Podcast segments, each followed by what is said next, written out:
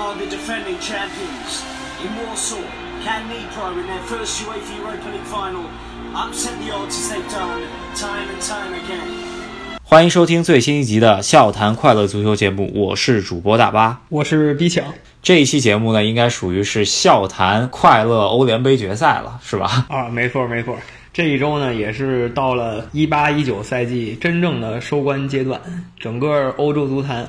就剩两场比赛了。那平时喜欢看球的球迷们肯定已经期待非常久、非常久了。那如果平时你不看球，你就想凑一个足球的热闹，或者你想开始关注足球的话，可以选择从这一周开始，绝对不会吃亏。因为我在十五年前的那个夏天，也是从一场欧冠的决赛开始，真正意义上来关注欧洲的俱乐部比赛。那场比赛就是非常经典的伊斯坦布尔奇迹。所以说，从这一周。开始啊，周三马上就要给我们呈现的，就是欧洲的欧联杯决赛，或者现在有很多人呃，现在在改名之后呢，就是叫做欧霸杯决赛，是吧？然后这周六马上就要进行了，可能就是。在某种意义上来说，是欧洲在俱乐部方面来说是最顶尖的赛事，就是欧洲冠军联赛的决赛。在俱乐部层面上呢，每年到这个时候都有这么两场非常非常重要的比赛。那赢得了这两场比赛的球队呢，就可以算作欧洲这一个赛季下来的王者。所以大家呢都是非常非常期待的。喜欢我们节目的。老观众朋友们呢，也可以从这一期帮我们多转发一下，因为就像我刚才说的，这一周呢是整个足球世界吸引新球迷的绝佳时刻。那老球迷们是也应该发挥一下自己多年的知识了，对吧？可以帮我们扩散一下，然后给你们一些有潜力、有当球迷潜质的朋友推广一下这周末要看的比赛。这周中要看的比赛，那我们首先先来说，马上明天就要开始的欧联杯决赛的这个欧联杯，或者说现在英语所叫的 Europa League 这个联赛吧。对，那有的朋友啊，可能一直搞不清楚这这些赛事之间的关系。那有人说什么欧洲三大杯，有人说欧洲两大杯，那这到底是怎么回事呢？简单来说，九十年代之前，或者说二十一世纪之前吧，欧洲是有三个杯赛的：欧洲冠军杯、欧洲联盟杯、欧洲优胜者杯三个杯。那他在这个九九在九九年的时候呢，欧足联一想，把这个欧洲优胜者杯给砍了，把它合并到这个欧洲联盟杯里了，那就变成了欧洲两大杯，就是欧洲冠军杯和欧洲联盟杯。那踢着踢着呢，大概十年前吧，他又把这两个杯赛改了个名字。就叫欧洲冠军联赛和欧欧洲联赛，然后呢，欧洲联赛因为翻译的原因，也有人叫什么欧霸杯啊，什么欧霸联赛，乱七八糟很多名字了。所以不管说是欧联杯、联盟杯、欧洲联盟杯、欧霸联赛、欧洲联赛这些东西，指的都是这明天这一场比赛，指都是这一个事儿。这个欧霸联赛吧，呃，咱们就况且先翻译成这样。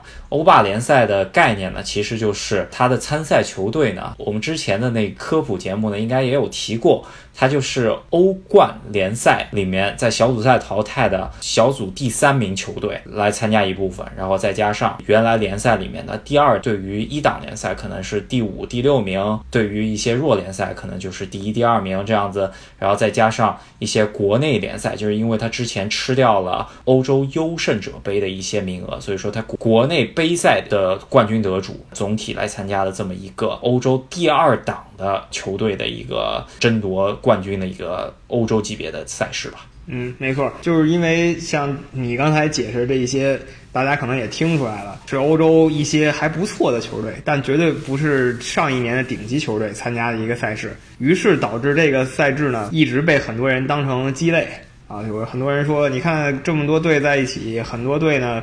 是落魄的强队，还有一些队呢是刚刚有一些起色的中游球队，没有什么球迷，也没有什么经济价值。我们为什么要看这种比赛呢？这个是过去多少年一直被人诟病的一件事儿。但是直到几年前，欧足联想了一招，让这个联赛起死回生了。我记得早年间吧，呃，很多球很多英超球队，或者甚至说是意甲、西甲球队。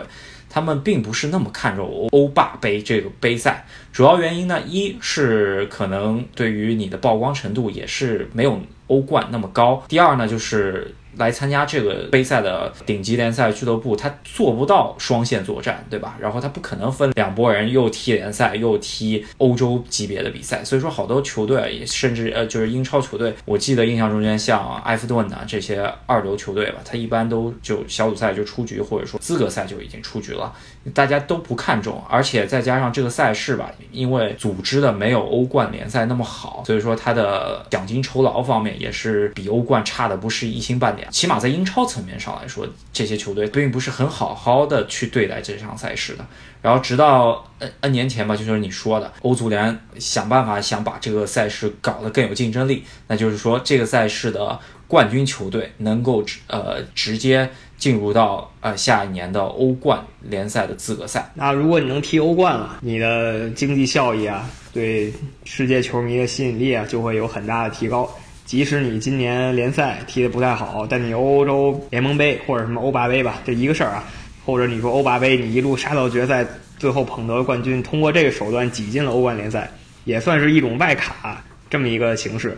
那这个规则设呃这个规则设立以来呢，已经有很多球队通过这个外卡挤到了欧洲冠军联赛里，就即使他们在联赛里踢得不好，包括今年今年决赛两个队中其中一个阿森纳。他也期待拿到这个欧联杯冠军，然后跻身到明年的欧冠联赛里。那这场比赛的重要性呢？对于阿森纳来说，肯定是显而易见的。我们来稍微讲一下，为什么之前提到的欧洲优胜者杯到底是个什么玩意儿呢？对，那欧洲优胜者杯呢？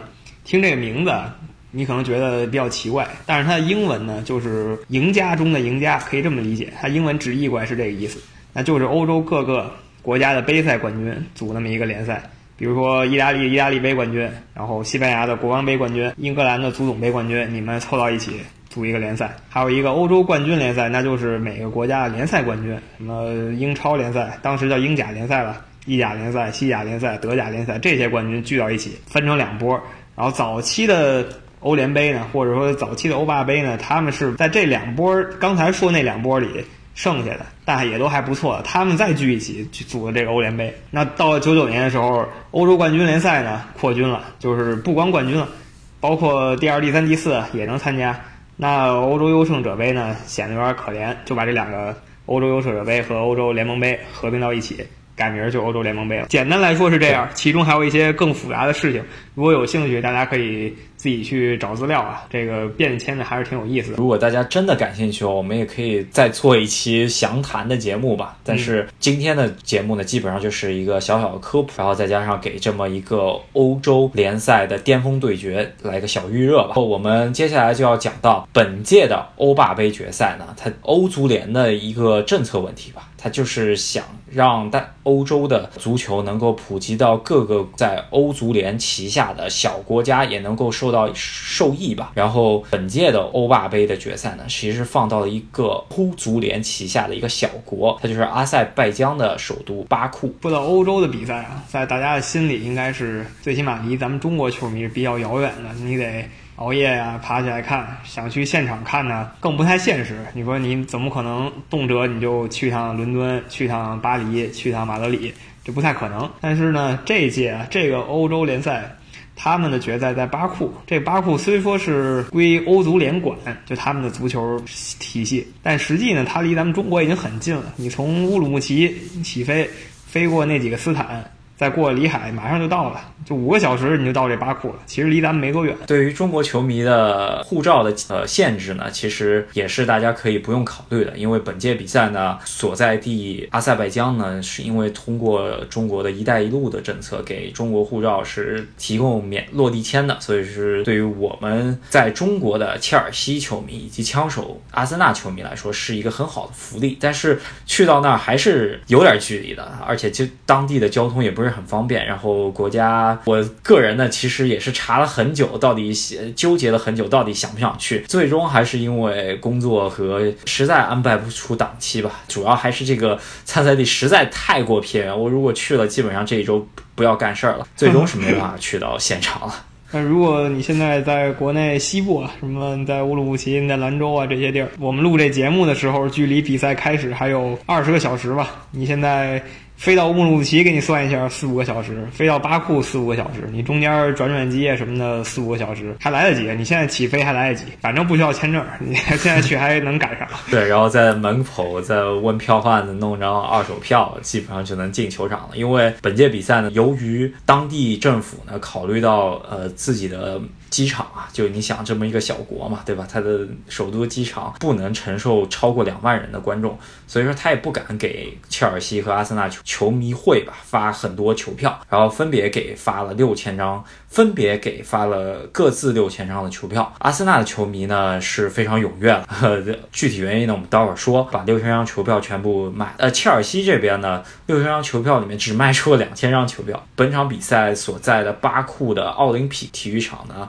我估计这次得空座不少。对，我也一直觉得把这个比赛场地设在巴库，有很强的政治正确的意义啊，而不是说为了这个比赛的精彩程度考虑的，多少是考虑了照顾小国家呀，等等等等这些事情。主要还有一个就是明年的欧洲杯的十六个比赛场地里面，巴库是会承办一部分的比赛场次的，所以说。第这一次也是欧足联想对比赛硬件条件的一个测试吧。可是我觉得在各方面报道情况下，我觉得欧足联本届比赛放到了巴库这么一个地方吧，其实是一个比较打脸的行为。刚才讲了讲在这个关注度程度上啊，它比较打脸。那另一方面呢，就是欧足联可能之前也没有想到，闯入决赛的阿森纳队有一个球员。还是比较重要的球员，姆希塔良，他是亚美尼亚人。那亚美尼亚和阿塞拜疆呢是死敌，具体怎么个死敌法呢？一句话带过吧，就是有领土争端啊，有。宗教冲突啊，一个天一个基督教国家，一个穆斯林国家，呃，具体怎么死敌，咱们你们可以自己查去，我们不细聊了。有这个原因的话，这个叫姆希塔良的球员，他开始呢，因为没法办签证，去不了这个决赛，就搞得很尴尬，所以导致了一系列的新闻，也因为这件事儿，在这几这几天被炒了出来。欧足联跟阿塞拜疆当局交涉之后，说是给姆希塔良办签证，但是姆希塔良由于考虑到自身安全问题，最终还是没个人原因吧。没有选择去到在当地，然后去踢这场比赛。我觉得阿森纳官方第一时间也是说尊重姆希塔良的这一选择，毕竟关乎到人命了，是吧？对对对，这个敌对情绪咱们在国内可能不太能体会到，比较倾向于以色列和巴勒斯坦那种紧张的关系，他们两个国之间关系反正就是不太好。因为有个傻不拉几的欧洲球迷穿着姆希塔良衣服、阿森纳球衣啊，到这个巴库街上走去了，结果被巴库警察。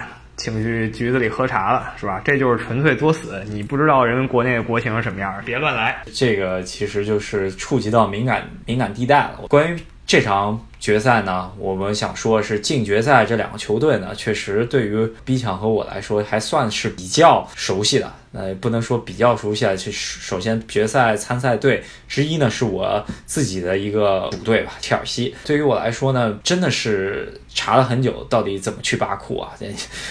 但实在是去不了。这次呢，在电视机前来支持切尔西的这次决赛了。我觉得呢，对于切尔西来说，本场比赛也不是欧联杯的决赛的初次秀吧，应该是切尔西。拿到过欧罗巴联赛这么一个冠军的头衔，那就是要回到一三年，当时切尔西是贝尼特斯治下赢得过欧霸杯，所以导致啊这两个队对这次决赛的渴望程度也就不一样了。阿森纳呢没有拿过欧冠，也没有拿过欧联或者欧霸啊，他都没拿过。切尔西呢拿过欧冠，也拿过欧霸，所以切尔西就会觉得拿不拿呢都没有那么伤心。那另一层呢，就是切尔西在本赛季的英超联赛拿到第三名，他已经晋级了下赛季的欧洲冠军联赛。阿森纳还没有，所以阿森纳只能赢了这个比赛才能进欧冠。那切尔西呢，多少有一点无欲无求的意味，可能只有主教练为了巩固自己的地位啊，他可能比较期待这场比赛。但对于切尔西球迷来说，我认为他们是比较放松的。如果阿森纳明天最终赢得了这场欧联杯的决赛，那么阿森纳将直接晋级下赛季的欧冠。然后，由于这个欧联杯冠军的名额，呃，最终如果是给到了阿森纳的话，那我非常不幸的就是法甲的第三名球队里昂队会被剥夺他们去参加欧冠的资格。所以说，我觉得除了全世界的切尔西球迷之外，我觉得里昂队应该是第二个球队不希望阿森纳去夺得这场冠军的吧。道理也非常简单了。所以总的来说呢，两个队肯定是都想赢，没有人说冠军放在我面前我不想要了，这不可能。但是阿森纳呢，处在一个背水一战的状态，这张外卡他们是必须得到的，这张欧冠的外卡可以说是赛前呢，我们可以给大家好好分析一下本场比赛关于双方阵中不同的焦点球员吧。然后前面讲了一下姆希塔良，那我们就讲一下切尔西阵中本届欧霸杯。一路走来，到底有哪些球员值得我们去提一下呢？对我觉得第一需要提的，那就是阿森纳旧将吧，大吉鲁是吧？嗯，是吉鲁这个球员，阿森纳去年把他当做天头啊，或者说是转会之后的附加条件。总之，一大一大波离奇操作，把吉鲁转到了切尔西。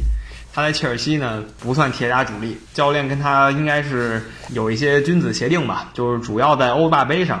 让他多上一些，所以说他在欧霸杯上上的挺多，所以表现也还不错。本届吉鲁在联赛首发甚至替补的机会真的是屈指可数，但是他在欧霸杯上面，他一共踢了十三场，然后现在是并列欧霸杯射手榜第一吧。本场比赛如果吉鲁再进一球，就可以坐稳射手榜第一，然后拿到欧霸杯的金靴。所以说吉鲁也是应该是非常想踢。而且按照跟萨里的君子协定吧，本届欧霸杯都是他踢的主力。我觉得在决赛中间，他首发的几率应该是百分之九十吧。因为欧霸杯先要进行一个小组赛，六场比赛，然后进入三十二强，这个是跟欧冠不一样的。欧冠是进入十六强，欧联杯呢进入三十二强，后一路杀到决赛，都是两回合的淘汰。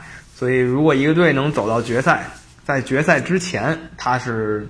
踢了十四场欧联杯比赛的。那吉鲁呢，十三次出场机会，基本上场场都上了，然后取得十个进球，所以明天他能上是没问题的，除非出现了某种极端情况或者极端意外。切尔西阵中本赛季的另一大腿阿扎尔在欧霸杯中间的数据应该是没那么好看，主要原因也是萨里在需要大腿的情况下，再加上很多欧霸杯的比赛没有呃那么激烈的情况下，都是雪藏了阿扎尔这么一个主力。借欧霸杯，阿扎尔总共也只踢了七场比赛。而且基本上都是替补出场，没有进球。但是本场比赛作为决赛来说，阿扎尔肯定是会首发出战。再加上阿扎尔现在转会传闻缠身吧，很有可能这是他最后一次穿上切尔西球衣的一场比赛。我希望他能够在这场决赛给切尔西球迷留下一点最后的印象吧。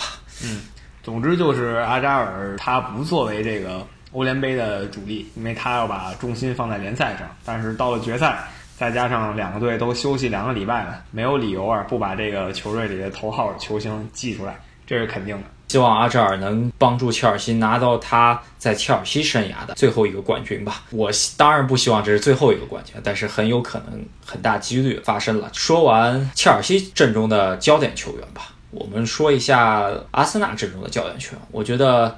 一个应该是我们刚刚所说的穆希塔良，是因为政治原因他踢不了霸杯的决赛。嗯，然后还有一个呢，就是切赫。切赫怎么说呢？他个人如果他能够在这场欧霸杯的决赛中间上场的话，对于他来说也是一个很完美的一个结局。因为上一场上一次我们节目中间也说过这么一个事情。切赫作为这届比赛他的对手切尔西队的传奇守门员。他在职业生涯最后一场比赛，那就是明天这场比赛，他宣布退役了，已经，这是他这辈子最后一场真正比的足球比赛了。面对的是自己成名、成为顶级球星的老东家，但是不太能确定他是否能上场，因为从他的数据来看，十四场欧联杯比赛他上了十场，那上了十场呢，你可以感觉他跟教练没有一个达成协定吧，就是教练一定会在欧联杯上派他上场，只能说大部分比赛派他上。所以到底是不是他上不太清楚，因为在决赛里呢，教练可能还是会派上他在联赛里用的最顺手那套阵容。那如果是这样的话，守门员可能就是莱诺。按照艾美丽风格来说，在欧联杯的淘汰赛一直使用的是切赫这么一个门将，希望切赫能够在这么一场决赛中间以这么一个方式去退役吧。我觉得这对于他来说是他的职业生涯画上了一个完美的句号，不管输赢吧。之前采访切尔西后防大将大卫·路易斯也说，这是是切赫职业生涯最后一场比赛。我希望他以一场输球来结束他的职业生涯，但是。呃，大家也知道啊，这也是一个半玩笑的一句话吧。是，我觉得对于切赫来说，不管是输球还是赢球，对于他的职业生涯都会是一个完。一句话总结切赫就是各为其主啊。第一个表现出自己能力就好。还有一个球员要说一下，是维尔贝克。这个球员很久没有出现在大家视野里了，也是刚刚复出。虽然不是很。看好他能上场，因为太久没有踢比赛了。就算踢比赛呢，也好像作用不太大，所以我们不是很看好他。但是还是要提一下，因为这个球员很有喜剧天赋嘛。对他也是跟阿森纳已经说好了，本赛季不会续约，之后会自由转会离开阿森纳。我觉得这将预示着阿森纳起码在快乐足球的数据方面会在明年大幅下降。呃，不是很看好阿森纳明年的表现。是因为威尔贝克也是大帝呃俱乐部中的一员吧，就是像跟阿森纳以前的本特纳大帝薪火相传啊，所以他要走了，不知道阿森纳这个火炬下一棒传给谁。咱们再转回切尔西阵中，这两周具体发生了一些什么事情？首先呢，切尔西在联赛最后一轮是。确保了第三资格，到美国的波士顿踢了一场友谊赛，跟波士顿当地的美国职业大联盟的球队老板呢之间签订了一个合约，就是在英超赛季刚一结束就踢一场友谊赛。当时主要还是想要做一些慈善的捐赠的活动，以及阿布在没有得到英国签证的情况下，想看切尔西全部一线主力的表现，所以当时签的合同呢，就是必须是切尔西与全部的呃主力出战，才能拿到这场比赛所应得到的酬金。切尔西全员主力踢了这场友谊赛。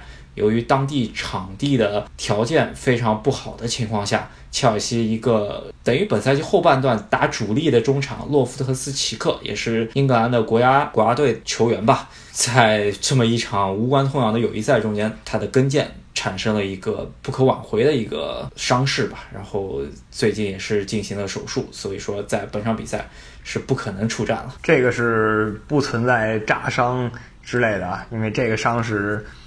实打实板上钉钉的重伤。这场友谊赛呢，踢完以后显得切尔西有点丢了西瓜捡芝麻的意思。但是没有办法，就像大巴解释的，这比赛去年就已经商定好了，谁也没料到会出现这么一个情况，所以呀，切尔西也只能硬着头皮上了。另一边呢，跟这个受伤情况有点不一样的是，切尔西阵中大将绝对的强呃绝对的顶级球员坎特，据说是受伤了，但是呢。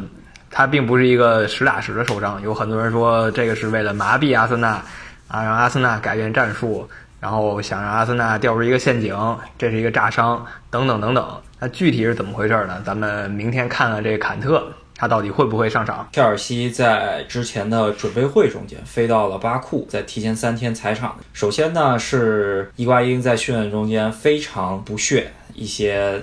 可能对于自己表现不屑也好，训练中间去猛踢皮球啊，然后做一些比较激动的事情，这是前两天的新闻了。今天又出现了媒体啊拍到了，就是伊瓜因在训练中间和球队的后防中间吧，大卫路易斯。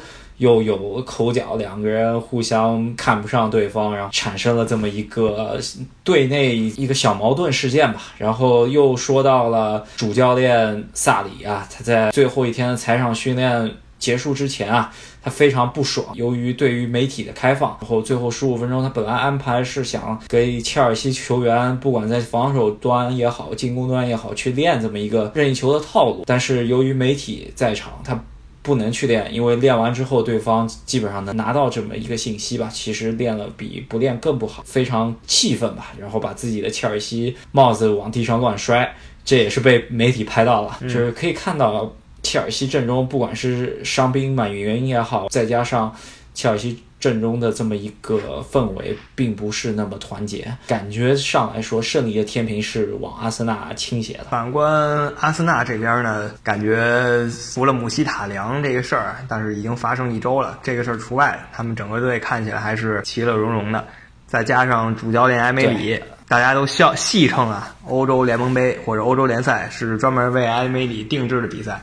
这已经是他第四次参加这个赛事的决赛了，而且这四次呢都是最近七八年之内的事儿，就是没多没离多久。他最近在这四次决赛里，那明天是第四次，前三次他全拿了冠军，然后各种各样的夺冠方法他也体验过了，拖到点球大战夺冠，然后正常的九十分钟之内解决夺冠，然后先落后再逆转夺冠，他都体会过了。所以感觉明天呢，不管出现什么样的情况，我倒不觉得埃梅里会慌啊，他可能自信满满的继续指挥。所以我们可以看一下，在教练这方面，跟萨里那个暴脾气、摔帽子什么的，已经是鲜明对比。我是还要补充一点，就是艾美丽的这欧联杯的三冠啊，其实是连着三冠，三连冠。艾美丽可以说是在欧冠淘汰赛中间，或者在英超中间都没有资格来说她是一个真正的强者吧。我觉得欧联杯，如果他敢说他是第二，没人敢称是第一吧。对，就是如果说欧联杯或者欧洲。联赛的官方翻译是欧霸杯的话，那这个霸是谁呢？那只能是艾美丽，她就是欧洲欧洲联赛之霸。作为切尔西球迷呢，赛前也需要奶一波阿森纳。我觉得阿森纳应该是一个手已经触碰到了欧霸杯冠军奖杯上面吧。啊，好的。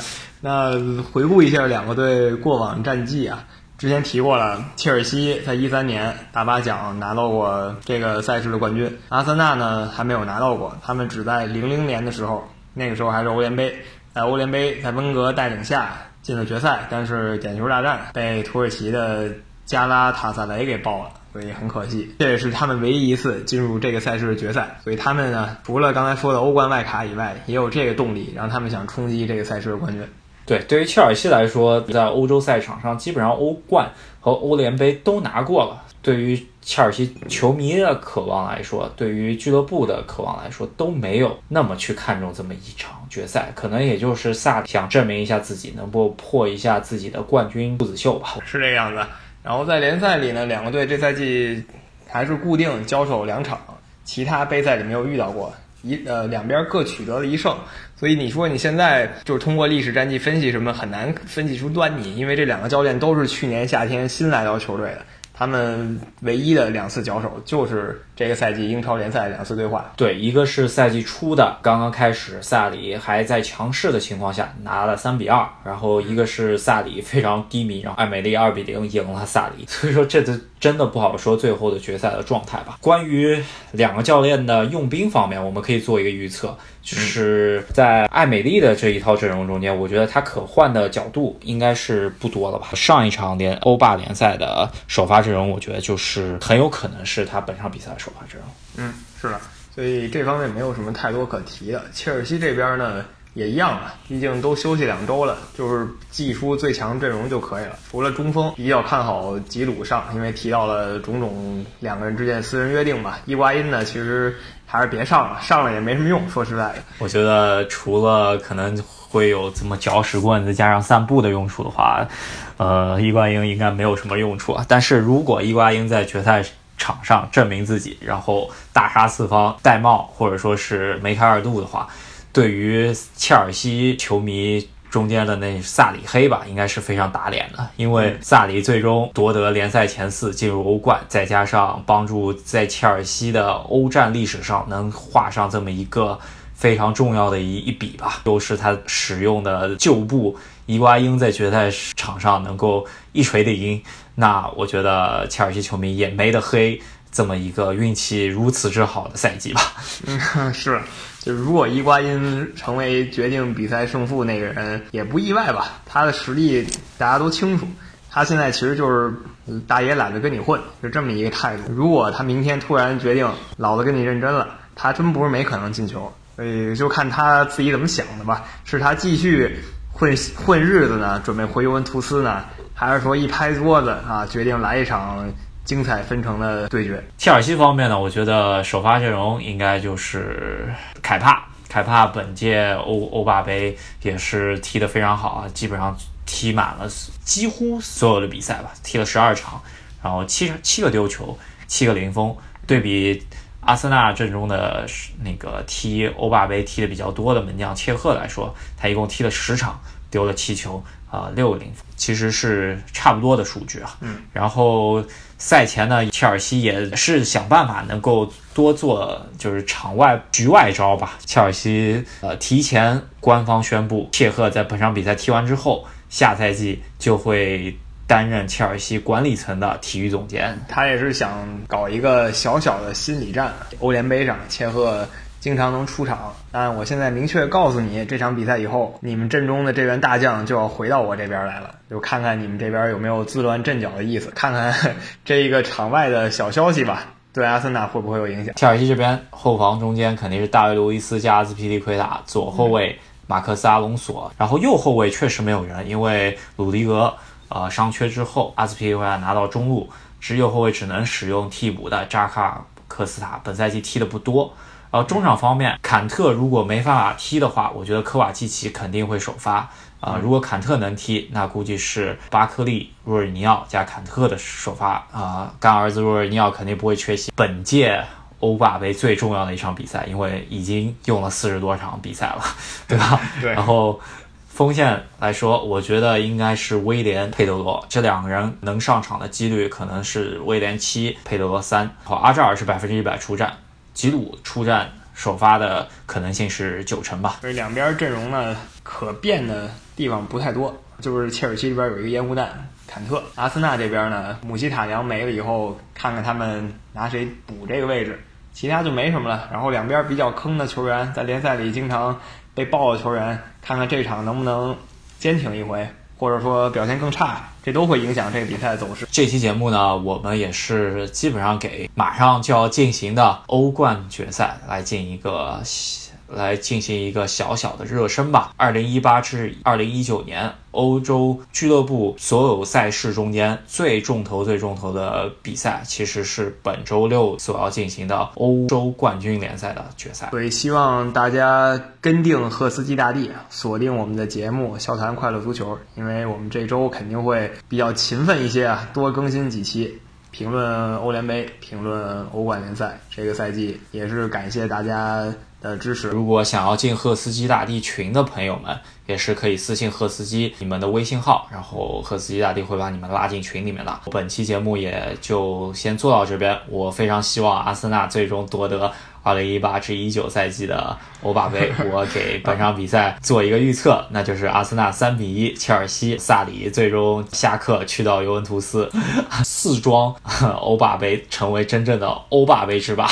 啊，行，那我就不在这里多预测了，因为达巴这个切尔西球迷都已经这么预测了，我还说什么好呢？我唯一说的就是希望大家多多转发，因为这一期节目呢，也是说到底给赫斯基大帝给我们的节目吸引更多听众的机会啊！希望大家多多帮我们这一个。好，那我们过几天再见吧。本周末最终的高潮来临之前，我们过几天再见。好，我们过几天再见，拜拜。